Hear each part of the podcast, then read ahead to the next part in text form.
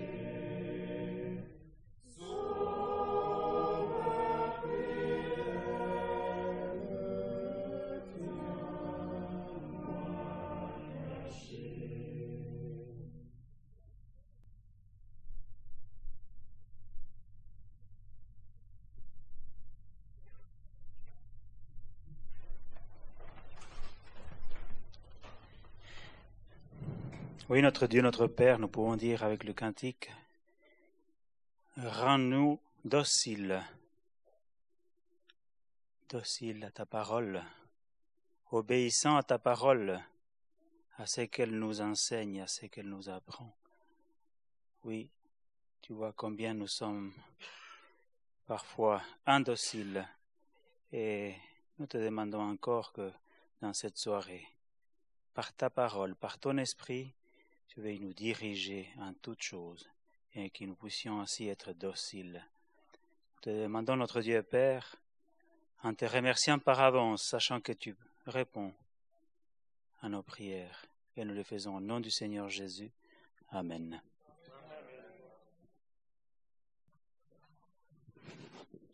Cantique 62, le verset 5.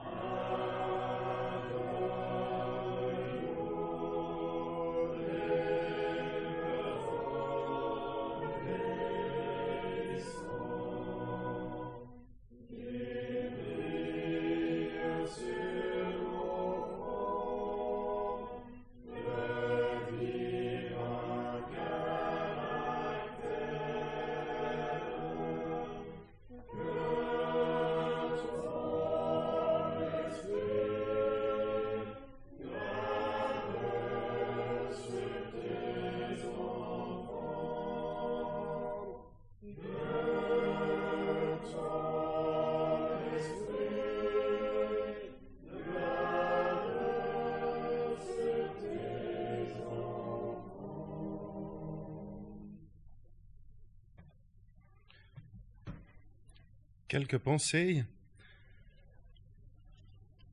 Ce mot obéir me a directement pensé aux enfants. Souvent, moi, je dis à mes enfants, il euh, ah, faut obéir.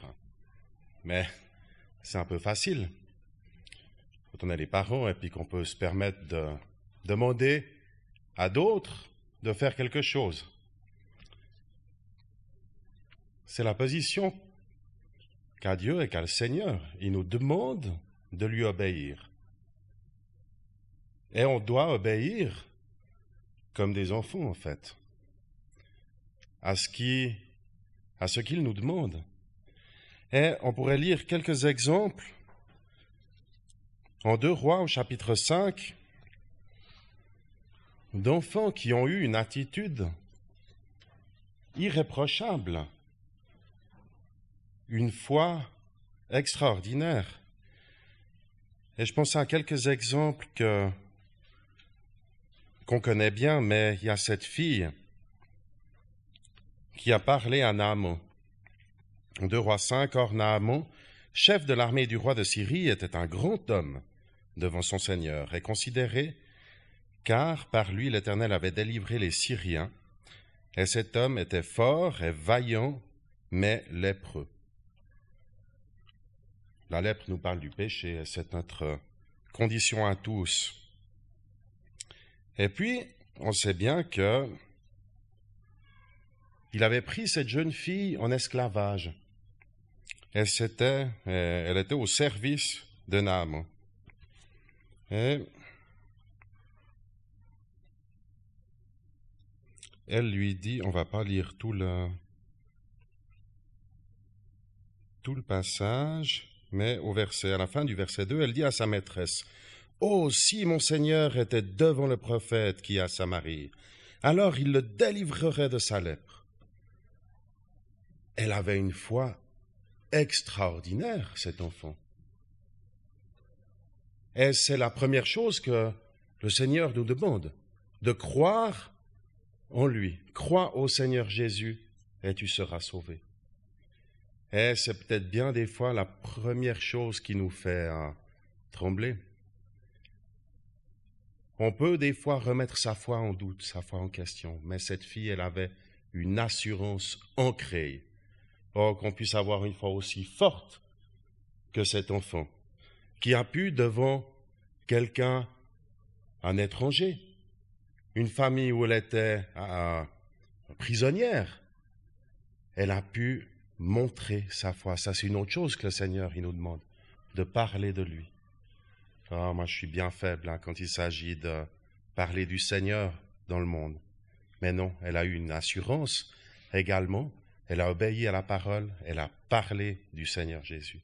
Oh, si seulement je pouvais avoir la même force que cet enfant. Et on sait bien ce qui s'est passé par la suite. Naaman est allé et au final a été guéri par la force de la foi et l'assurance de cet enfant. Un autre enfant qui a eu également une marche extraordinaire au début, c'est Joas. On voit son récit dans deux, deux chroniques.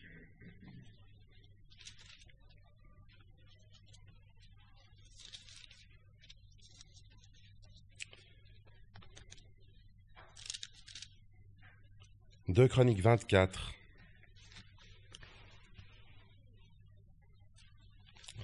On a parlé quelque chose de ça dans le Cantique également, 2 Chroniques 24, au début du chapitre. Joas était âgé de sept ans lorsqu'il commença de régner. Quelle responsabilité il a eu sur ses épaules. Et il régna quarante ans à Jérusalem, et le nom de sa mère était Tibia, de Beersheba. Et Joas fit ce qui est droit aux yeux de l'Éternel tous les jours de Jéhoiada, le sacrificateur on sait bien que par la suite, ça s'est vraiment gâté pour lui.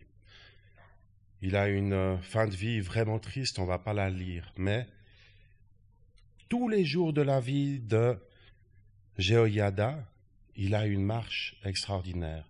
Et on a chanté quelque chose de la présence de Dieu, de rester dans la présence de Dieu. Et c'est ça qui nous garde dans notre marche. on est tellement faible par rapport à tout ce qui pourrait venir nous attirer, toutes les convoitises, on les connaît bien, hein, on en a tous peut-être des différentes. Mais là, on voit bien que Joas, par la suite, il a eu des. Il a été euh, influencé par les princes qui l'ont attiré à l'extérieur et du coup, il a quitté la présence de Dieu et il y a le mal qui est arrivé. Et ça, c'est bien quelque chose qui peut nous arriver à tous. Des occasions de chute, on en a sur le chemin. Mais pouvoir rester dans la présence de Dieu, c'est ça qui nous protège le plus. Et, ben, plaise à Dieu de nous garder dans sa présence, chacun. C'est une des volontés qu'il a pour nous, qu'on reste avec lui. Mais c'est pas évident d'obéir à chaque fois, hein, pour moi le premier.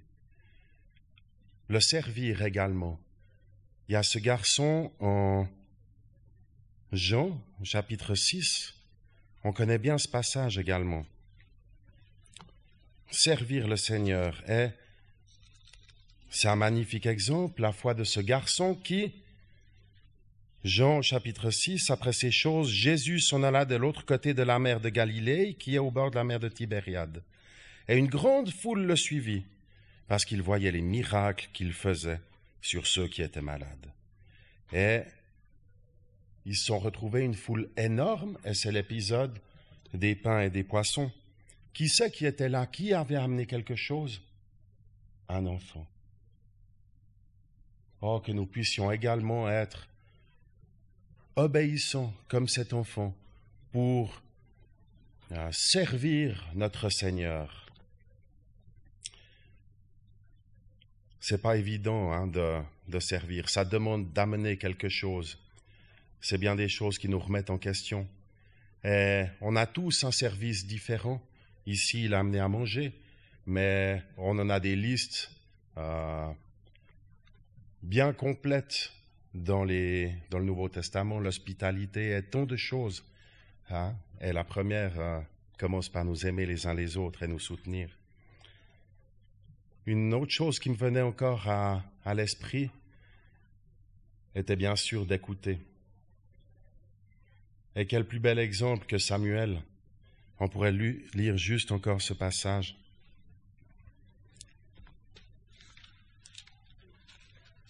Un Samuel, je sais plus tout en mémoire.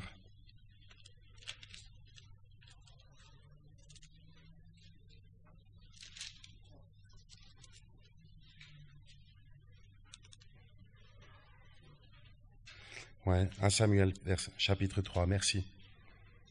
Et le jeune garçon Samuel servait l'Éternel devant Élie. Ah ben, quel exemple du service également.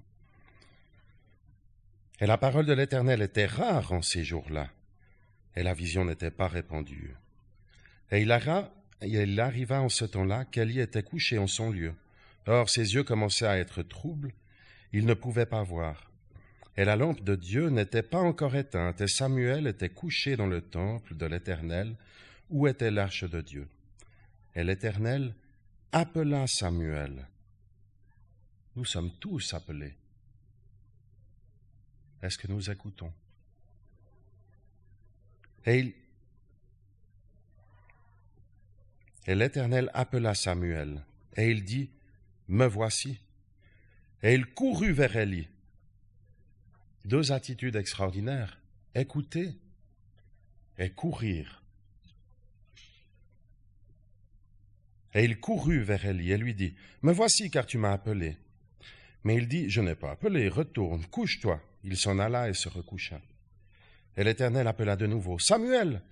Et Samuel se leva et alla vers Élie et lui dit, Me voici car tu m'as appelé.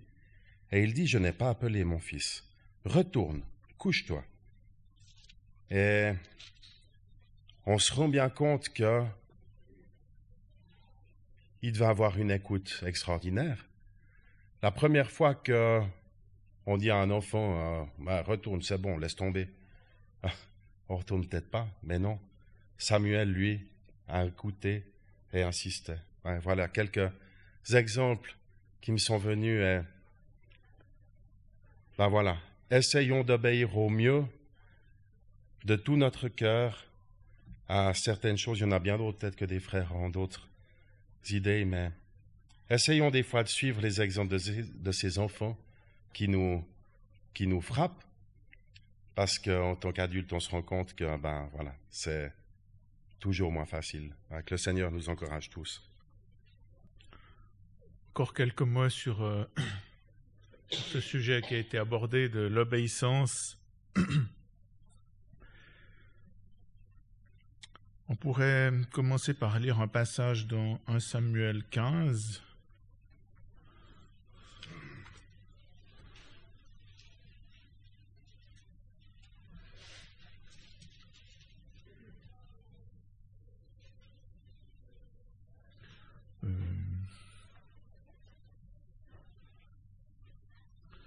Obéir est meilleur que sacrifice. 1 Samuel 15, verset 22.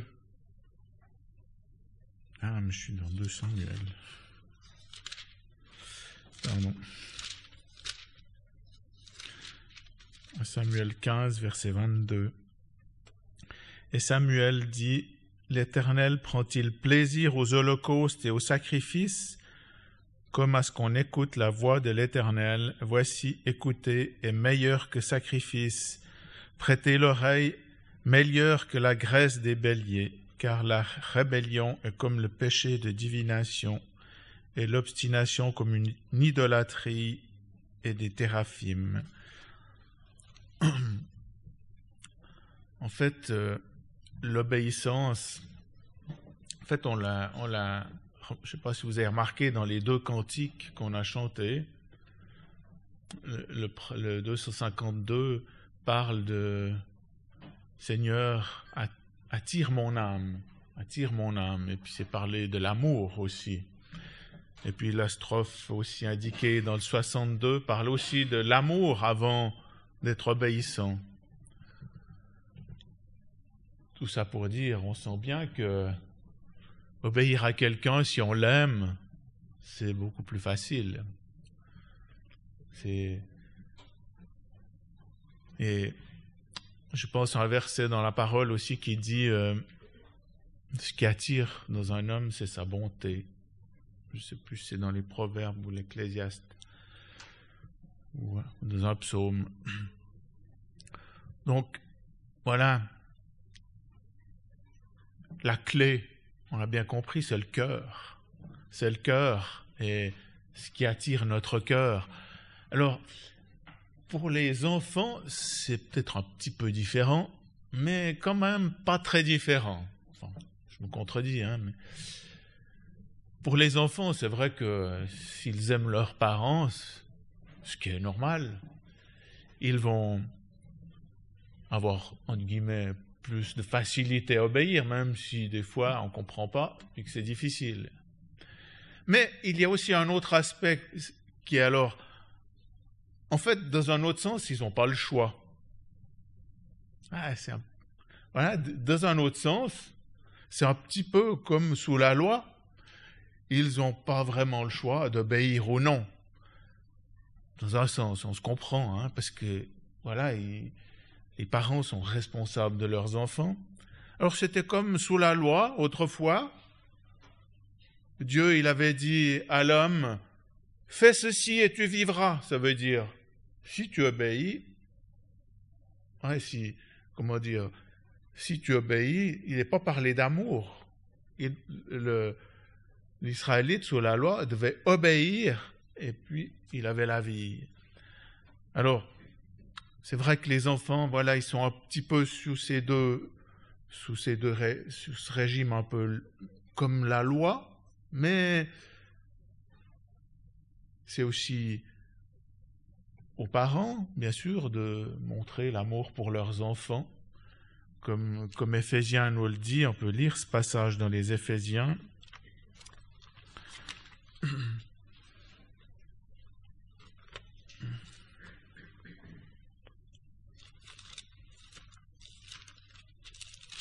Éphésiens 6. Je commence par, le, par les parents parce qu'ils sont plus grands. Alors, euh, euh, N'irritez pas vos enfants. 6, verset 4. Oui, oui. Je voyais plus loin. Et vous, pères, ne provoquez pas vos enfants, mais élevez-les dans la discipline et sous les avertissements du Seigneur. Alors c'est dans Colossiens qu'il est dit, n'irritez pas vos enfants. On peut trouver ce passage. Voilà, Ephésiens, euh, Colossiens 3, verset 21. Père, n'irritez pas vos enfants afin qu'ils ne soient pas découragés. Et puis, je pense encore à un verset dans les, dans les Proverbes qui dit euh, d'élever le jeune garçon selon la règle de sa voix. Je ne sais pas retrouver le verset où il se trouve. Mais tous ces trois passages nous montrent que euh, il y a une responsabilité qui est aussi sur les parents, s'ils désirent être obéis, mais dans tous les cas, c'est que ils doivent faire attention à leurs enfants. Les parents, là il est parlé du père, mais on, comprend bien que c'est aussi pour la mère, la maman, papa et la maman, eh bien, de ne pas irriter, c'est-à-dire par des exigences euh, hors propos, ou par un manque d'amour, ou par différentes choses que je vous laisse imaginer, pas irriter les enfants qui sont sous ce, régime un peu légal quand même, de ne pas les irriter afin qu'ils ne soient pas découragés, mais de montrer cet amour envers leurs enfants. Et le verset 4 de Ephésiens 6 dit Ne provoquez pas vos enfants. Donc là aussi, c'est un peu la même pensée que irriter, de ne pas,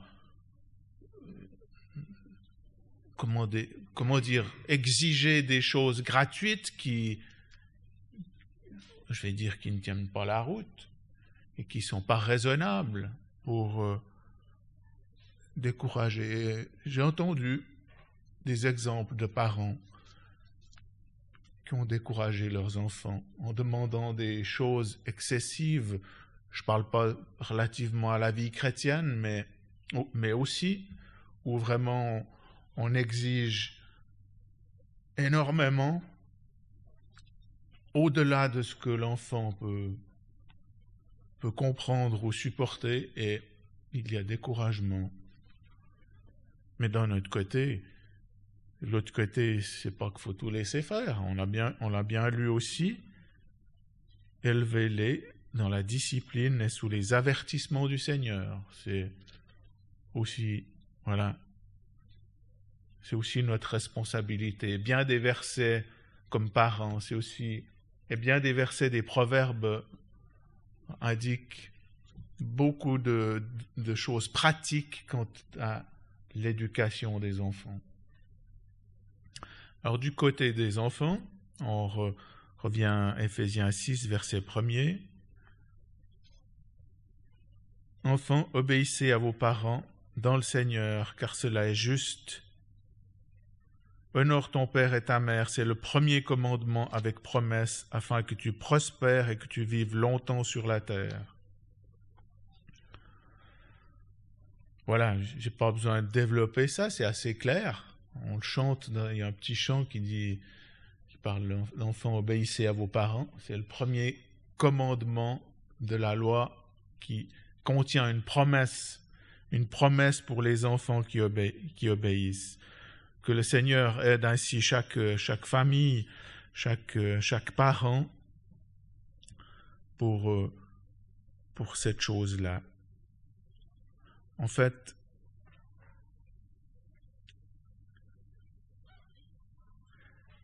c'est aussi une, caractéristique de, de, la fin des, de la fin des temps où en fait les enfants seront désobéissants à leurs parents. On ça dans, dans, les, dans Timothée, je ne sais plus si c'est la deuxième ou la première.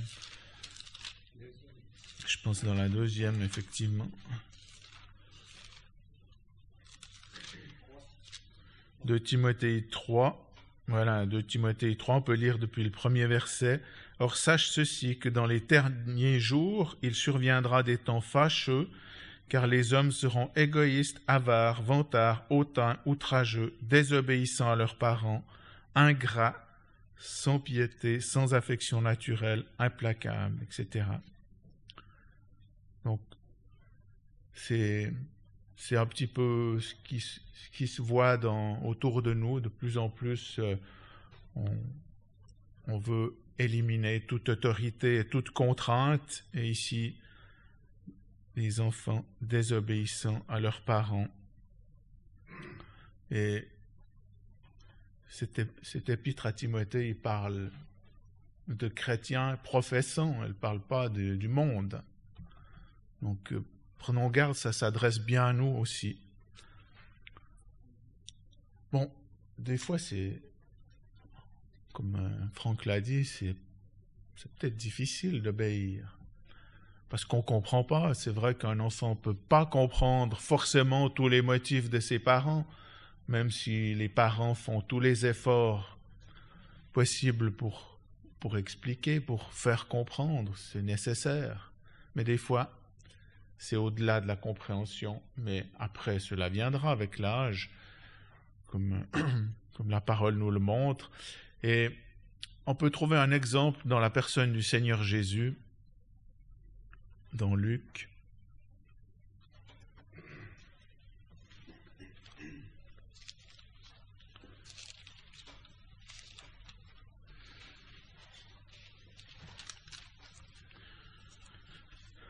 Au début de l'évangile selon Luc,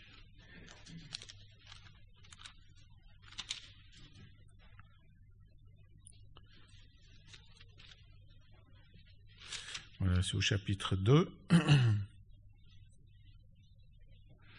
peut déjà lire au verset 40. Et l'enfant croissait, se fortifiait, étant rempli de sagesse, et la faveur de Dieu était sur lui.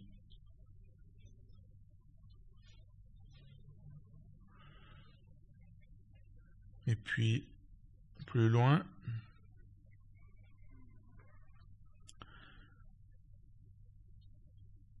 verset 50, donc ils ont retrouvé, euh, les parents de Jésus l'ont retrouvé dans le temple.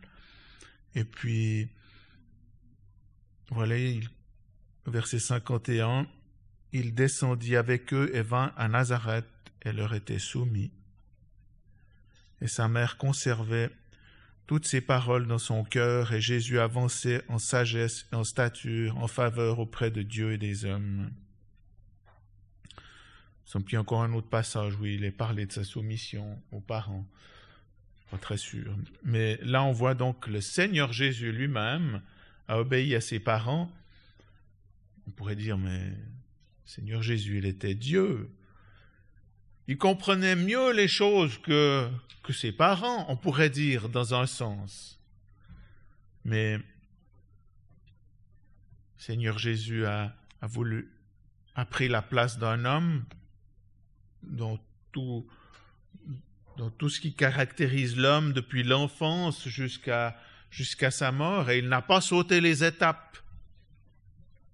Et même là, quand il parle avec les, avec les docteurs de la loi dans le temple, il est dit qu'il les interrogeait. Il n'est pas dit qu'il les enseignait. Et pourtant, il aurait pu les enseigner.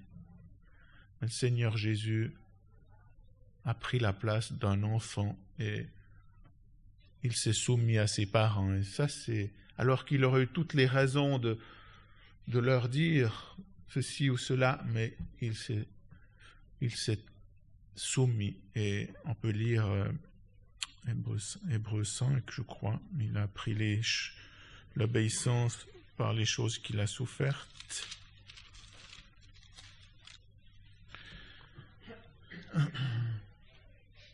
Voilà, Hébreu 5, verset 8. On peut lire depuis le verset 7.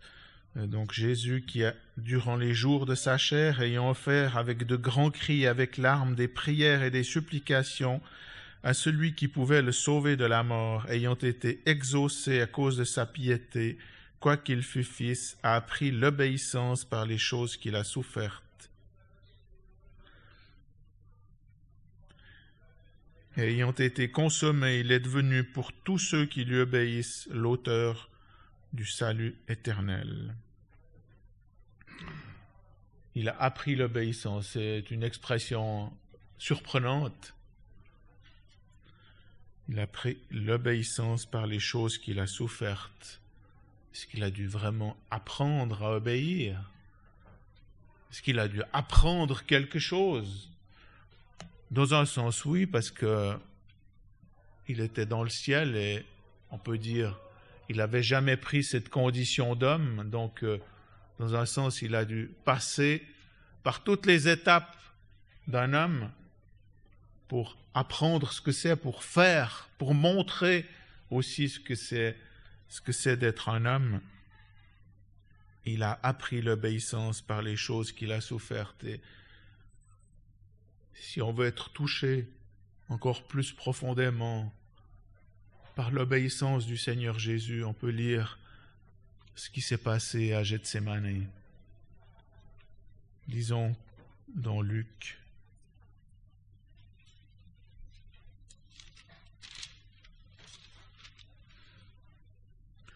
Luc, Luc 22.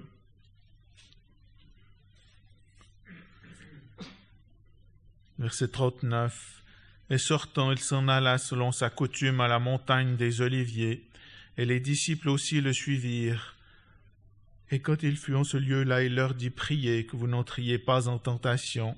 Et il s'éloigna de lui-même environ d'un jet de pierre, et s'étant mis à genoux, il priait, disant Père, si tu voulais faire passer cette coupe loin de moi, toutefois que ce ne soit pas ma volonté, mais la tienne qui soit faite. Et un ange du ciel lui apparut, étant dans l'angoisse du combat, il priait plus instamment, et sa, sueur devint comme des grumeaux de sang découlant jusqu'en terre. Dans Matthieu, on voit qu'il déclare, lors de cet instant, qu'il déclare explicitement d'accepter de prendre cette coupe. Mais on voit ici, il dit au verset 42, Toutefois que ce ne soit pas ma volonté, mais la tienne qui soit faite. Sa volonté, on peut dire, aurait été d'échapper à ces moments de, souffrance terrible. Quelqu'un l'a dit ce matin, toute la colère de Dieu est tombée sur lui, sur la croix. Il aurait voulu, si possible, échapper à cela, si c'était sa volonté, mais il a dit, pas la mienne. Ça s'appelle l'obéissance. Moi, j'aimerais faire quelque chose, et puis le Seigneur me dit, voilà, me dit de faire autre chose, eh bien, obéir, c'est faire ce qu'il me dit et laisser tomber ce que j'ai envie de faire. Je pense qu'il y a là un grand encouragement à obéir. Je pense aux enfants, à leurs parents, en regardant le Seigneur Jésus, comment il s'est soumis, et nous aussi à nous soumettre au Seigneur, euh, voilà, quand il nous demande quelque chose.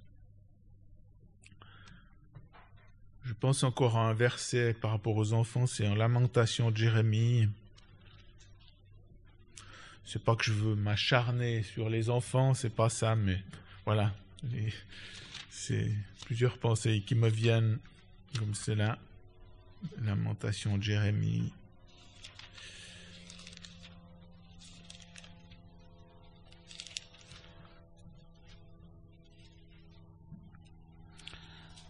c'est au chapitre 3. Il est bon à l'homme de porter le joug dans sa jeunesse.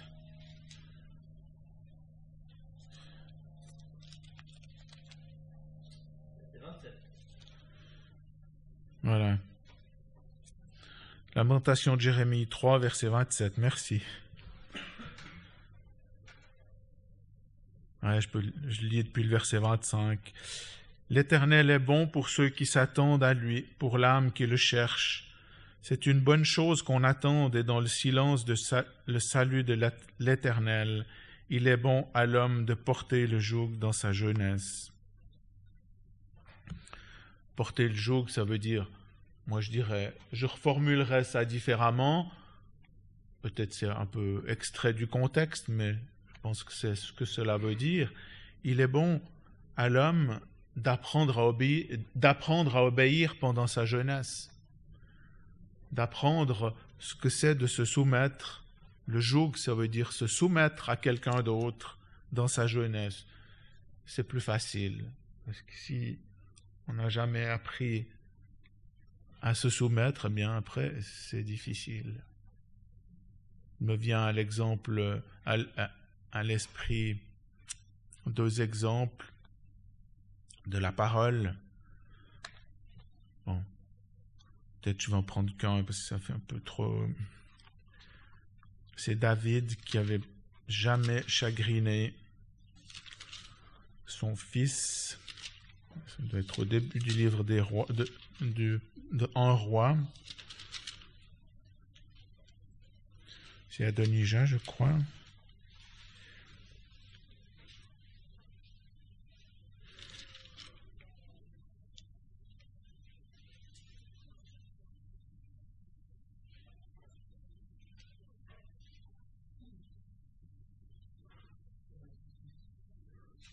En roi 1, verset 6. Merci. Voilà. Depuis le verset 5, en roi 1, verset 5.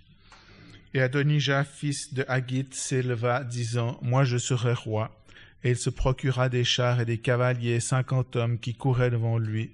Et son père ne l'avait jamais chagriné en disant Pourquoi fais-tu ainsi? Il était aussi un très bel homme, et sa mère l'avait enfanté après Absalom. C'est et puis il a une attitude de révolte ici en fait devant son, père et voulant prendre la place de son père, du roi. Pourquoi il n'avait jamais appris? Il n'avait pas porté le joug dans sa jeunesse, son père ne l'avait jamais chagriné. Que le Seigneur nous aide à avoir ainsi une juste mesure. J'aimerais terminer par un passage dans Jean 14. Je crois que c'est chapitre 14.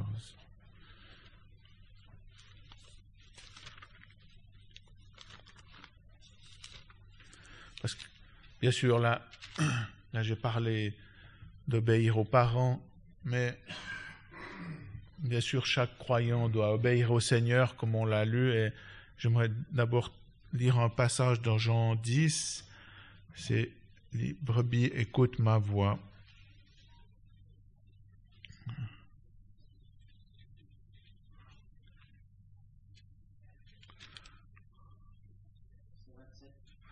Verset 27, merci. Excusez-moi, je n'ai pas la mémoire. Merci, merci. Jean 10, verset 27, Mes brebis écoutent ma voix, et moi je les connais, et elles me suivent, et je leur donne la vie éternelle elles ne périront jamais, et personne ne les ravira de ma main.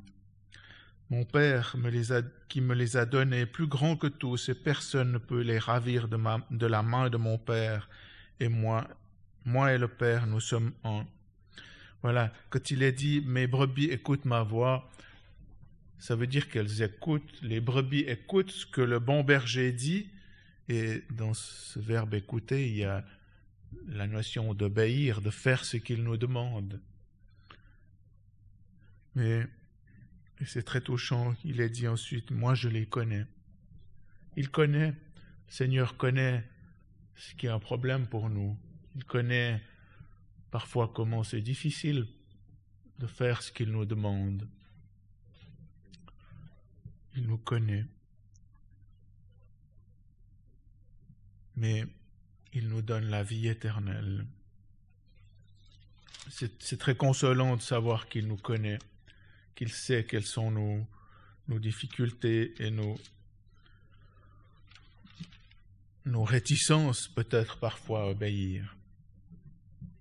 Puis encore un passage dans Jean 14.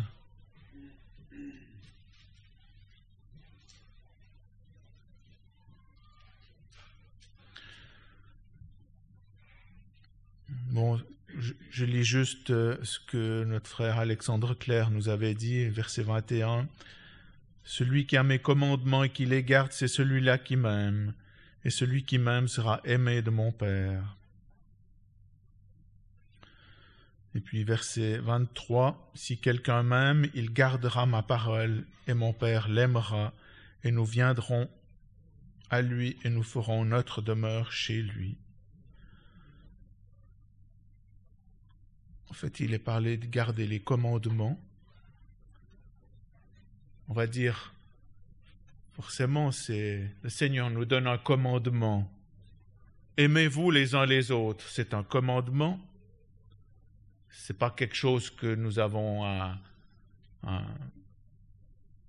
inventer, c'est vraiment clairement un commandement du Seigneur. Je vous donne un commandement nouveau. Il nous le commande, donc nous devons le faire.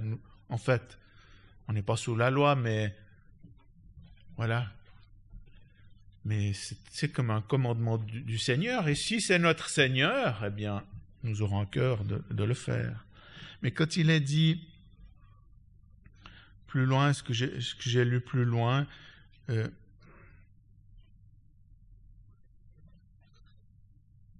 euh, gardez ma parole. Si quelqu'un, voilà, 23, si quelqu'un m'aime, il gardera ma parole. En fait, ça va encore plus loin, ça. Ça va plus loin que de seulement obéir à un commandement. Garder la parole, c'est s'intéresser à tout ce qu'il a dit. Ça serrer, serrer ces choses sur nos cœurs et attacher du prix, garder la parole et bien sûr la mettre en pratique, comme euh, Jacques nous, nous le dit, mais c'est plus que seulement obéir, garder la parole, c'est avoir, notre, notre cœur qui, qui est attiré par le Seigneur, qui, qui veut s'imprégner de tout ce qu'il est et puis ça garder. Ça garder pour soi, mais ça garder parce que ça a tellement tendance à partir. Enfin, dans mon esprit, en tout cas, souvent je, jouis, je profite, je jouis de certaines choses que je lis dans la parole et puis d'un coup ça s'évapore parce que voilà mes pensées vont, ailleurs. Mais garder c'est une notion de patience de, de travail pour pour ça garder en soi pour ça retenir en soi pour euh, vraiment que le Seigneur soit en nous. Donc garder la parole c'est encore plus qu'obéir. Que le Seigneur ainsi nous aide à garder sa parole et comme dans l'Apocalypse il est dit tu as gardé la parole ma parole et puis il y a une, récompense à celui qui fera cela, ce qui est dit dans Apocalypse 3. Que le Seigneur nous aide ainsi, chacun à, à obéir au Seigneur, notre Seigneur, mais encore plus à garder sa parole.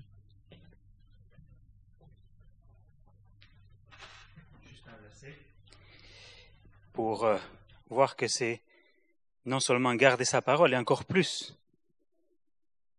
2 Corinthiens 10, l'apôtre Paul nous dit au verset 2 Corinthiens 10, au verset 4,